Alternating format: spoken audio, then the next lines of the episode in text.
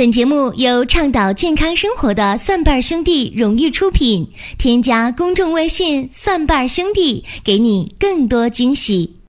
欢迎大家继续的关注中医小白的入门神必备中医入门。今天讲一个话题，这个话题可能有点冷门啊，大家可能觉得冷门，但实际上呢，这个话题特别好。我觉得今天讲这个题目是说几个手术。一谈到手术，大家觉得这个话题应该是在老中医说当中讲啊，觉得这个事儿可能是谈一些医药新鲜热点。其实我讲的这几个手术呢，恰恰是中医的手术啊。那可能一讲到中医的手术，大家就嘴张的特别大啊，嘴都合不上，觉得这个话题特别的悬疑。中医怎么还有手术啊？其实中医的手术呢，不但有。啊，而且中医的手术开展还特别早，呃，为什么我今天要讲这几个中医的手术？讲在中医的几个不同的历史时期，几个有代表性的手术，为什么要讲？就是因为我最近接触一些年轻的医生，呃，他们工作时间不太久，或者是一些呃学西医的一些这个年轻医师，啊，他们对这个中医认识特别的不够，啊，所以触动我今天呢想讲这样一期节目。而且这节目究竟讲不讲？之前呢，呃，我还考虑了好一会儿。后来呢，我觉得还是有必要讲，因为大家对这个中医的印象基本上就是望闻问切啊，说你中医也就是会把把脉、看看舌头，然后呢开点中药喝，大不了扎个针灸，或者说中医还可以来一些什么这个啊，这骨折了一些这手法复位，大不了中医你就会这些东西了，就是大家。对这个中医的一个特别特别片面的认识，为啥这么讲呢？因为中医的历史呢，它和中华民族啊，呃，整个的繁衍生息有直接的关系。西方医学是在鸦片战争之后，一八四零年以后，呃，传入我国，所以这西方医学也叫近代医学或者现代医学，它的时间是比较短的。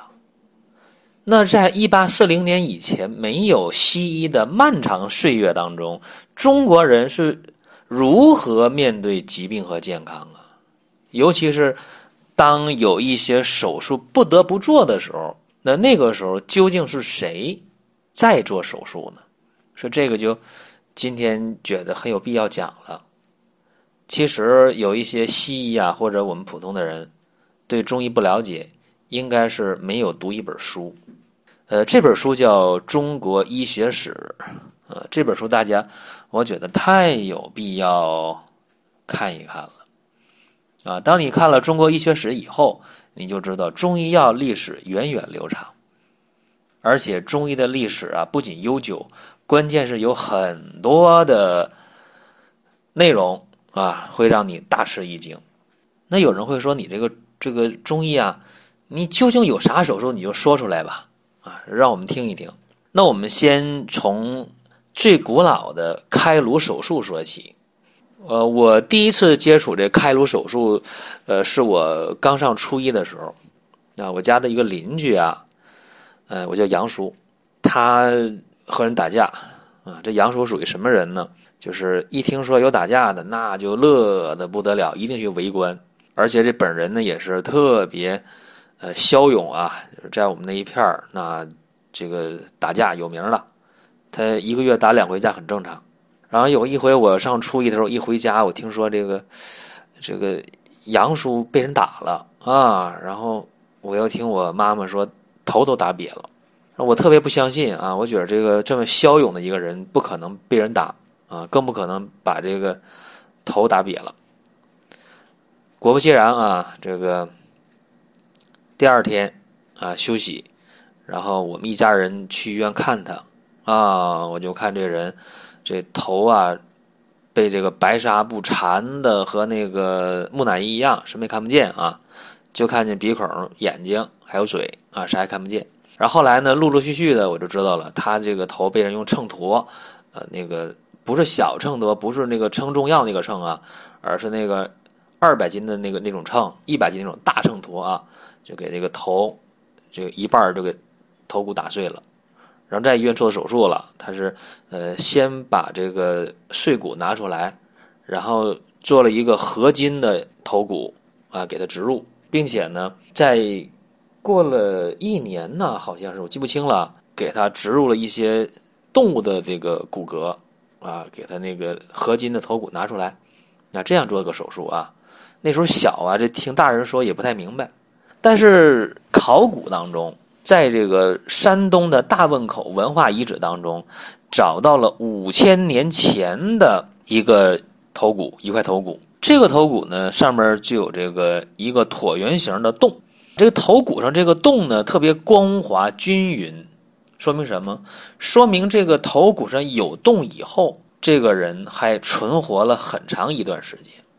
因为只有你存活，你那个头骨上那个洞，才能有这个修复、自我修复的痕迹。也就是说，这个人是做过开颅手术的。那开颅手术是干嘛呢？很简单的，打个洞，目的是什么呢？是引流啊，把那个颅内的一些不好的东西，你给它排出来。比方说今天啊，呃，那个脑出血了是吧？引流啊，拿电钻在头上钻个孔，呃，下个管把里边那个血肿给它吸出来，对吧？缓解这个颅内高压的。所以你看啊，在五千年前的发掘出土的头骨上就找到这种洞。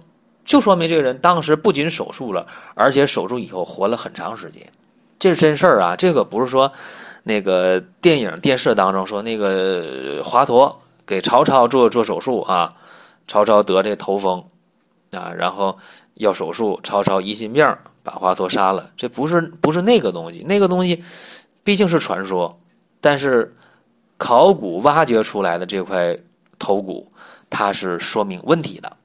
啊，这个确确实实，呃，是一个非常悠久的开颅手术，五千年前。而且中医的手术呢，还有几个比较这个惊天地泣鬼神的啊。大家知道，在这个司马迁的《史记》当中，都写的不是一般人的事儿，因为《史记》一共是一百三十篇，这里边呢，它是八书、十表、十二本纪、三十列传、七十世家，就是。他不是给这个普通老百姓写的东西，一百三十篇，篇篇那都是精英，甚至有的时候两个人合到一篇当中去，这个很常见啊。那在这个《史记》的楚世家当中，就是七这个世三十世家当中有一个叫楚世家，西楚霸王的楚，这里边就描写了这个一段文字啊，当时就描写的是这个陆中的夫人，她生的六个孩子是剖腹产的，你看。这个《史记》是，嗯，非常非常严谨的。大家知道，说这个司马迁写《史记》，呃，今天我们看这本书都当正事儿用，啊，都能当做佐证。就是说，这个书里东西，我们认为都是真的，啊，这个不是我一个人说的啊。所以，这个司马迁的《史记》当中就有这个剖腹产的记录，而且在南北朝的时候，南朝，呃，另一个书一本书当中叫。《史记集解》当中也有剖腹产的记录，这是在公元二百二十四年，啊，距离今天呢就是快快两千年了。现在是二零一六年啊，公元二二四年，那个时候呢，呃，魏文帝曹丕，当时他当皇帝，然后这个鲁南人屈庸的妻子这个生孩子，怎么描述的呢？从右割下，水府上出，就是说呢，剖腹产。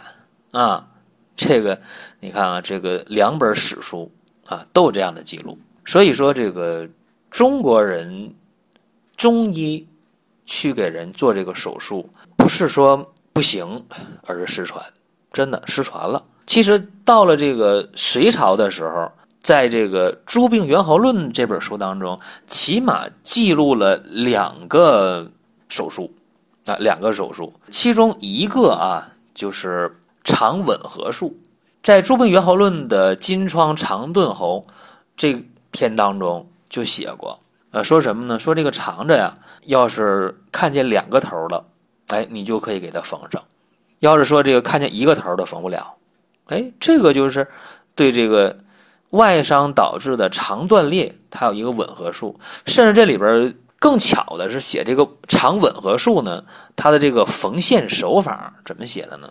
是做这个八字形缝合法，就是那个我们拿手机啊，里边带那个电子罗盘的。有的时候你想测一下你在这个位置的这个经纬度或者是高度的话，它可能就被这个磁场影响，让你拿手机你就这个晃一个八字形的晃两圈，这上面这个指针就恢复了。就是这个八字形的缝合法，在今天它也是一个西医主流的缝合法，但是在隋朝的时候啊，这个《诸病源论》当中就已经有这个记载了。这个是长吻合术。《诸病源论》当中呢，还记载了另一个开放性的粉碎性的骨折的一个手术方法。当然，它的记录方法大概是什么样呢？就是先清创，对吧？你不是这个开放性的吗？先清创，清创剔除碎骨，呃，再进行复位，然后再缝合。你看，所以这个中医啊，这个手术就随便的给大家就找出来四个具有代表性的。所以有的时候呢，大家看一些书啊，它不是没有好处啊。你看这个《诸病源候论》这本书呢，里边就有两个手术的记载。然后看这个《史记》呢，司马迁还有一个手术的记载。当然，你看这个，呃，一些科考的片子啊，一些纪录片啊，就看这个大汶口文化遗址挖掘当中，你就能看到一个开颅术的这么一个记载。其实讲这么多，大家说拿啥缝合的？我告诉大家，缝合非常简单，不是像今天用这种的羊肠线呢，或者可以吸收的一些这个复合线。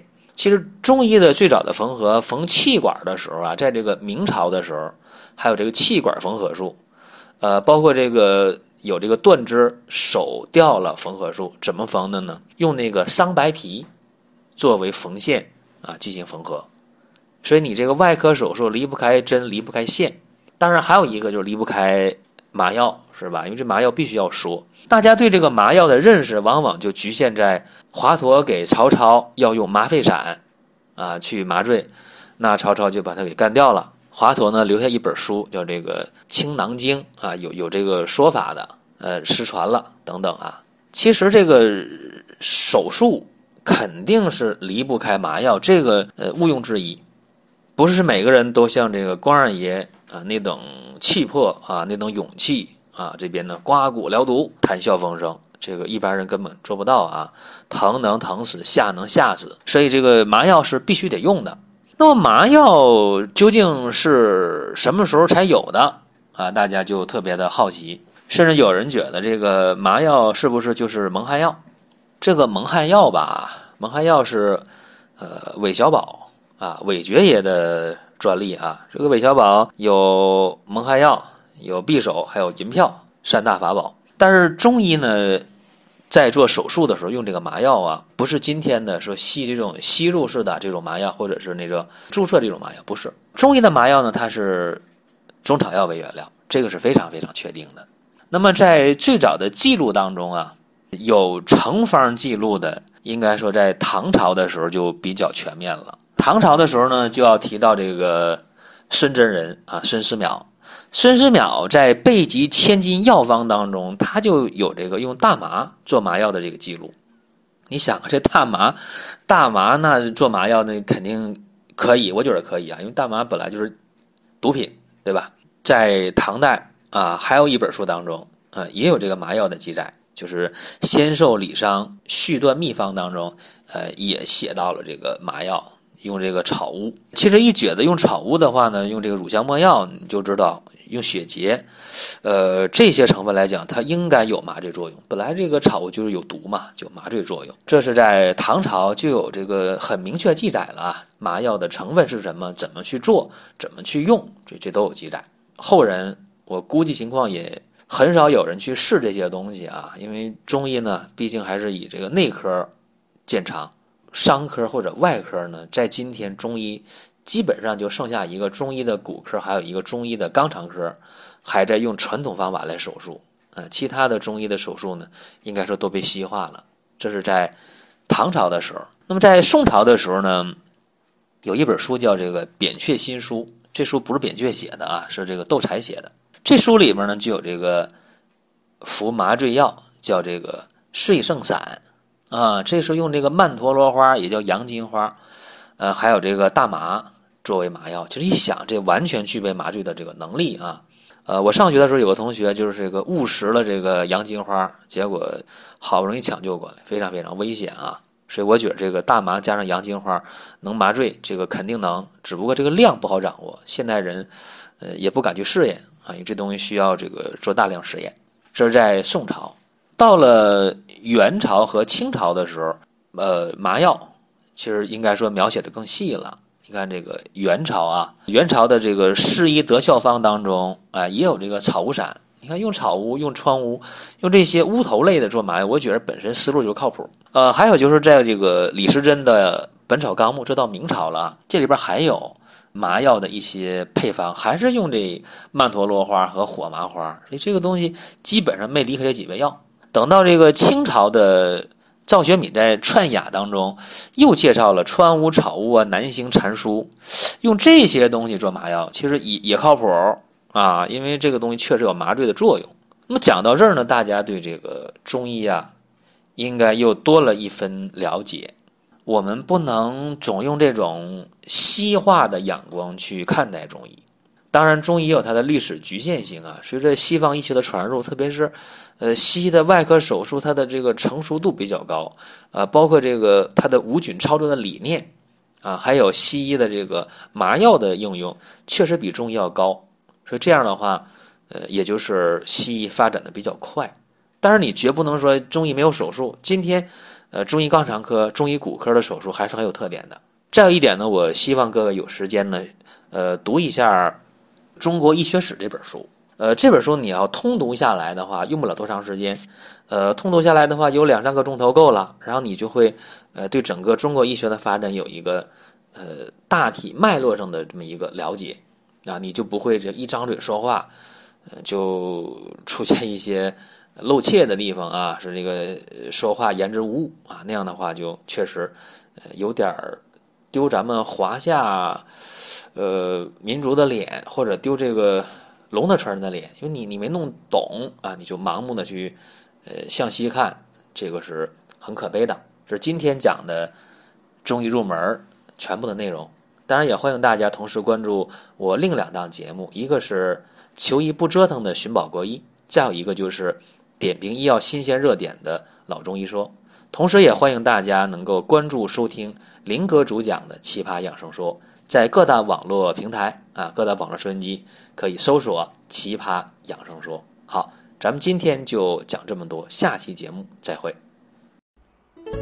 六点起床，七点坐上公交车，八点打卡上班，十二点吃午饭，五点打卡下班，七点吃晚饭，十点上床睡觉。每天周而复始的生活，按部就班的工作，一潭死水，毫无激情澎湃。话题逐渐从美食、游戏、爱情，变成房子、汽车，不再乱买东西。月底开始统计这个月剩下多少钱，开始讨厌人多吵闹的环境，偶尔会寂寞。新鲜的生活，新鲜的选择。等了一年的有机鲜人参又来了，无肥、无硫熏、无污染，纯长白山土生的鲜补品，良心品质，放心功效，送礼自吃都 OK 哦。实景照片、功效和用法，请参阅生活馆内鲜人参详情。更多福利，更多优惠，尽在微信公众号“蒜瓣兄弟”。更多福利，更多优惠。尽在微信公众号“蒜瓣兄弟”。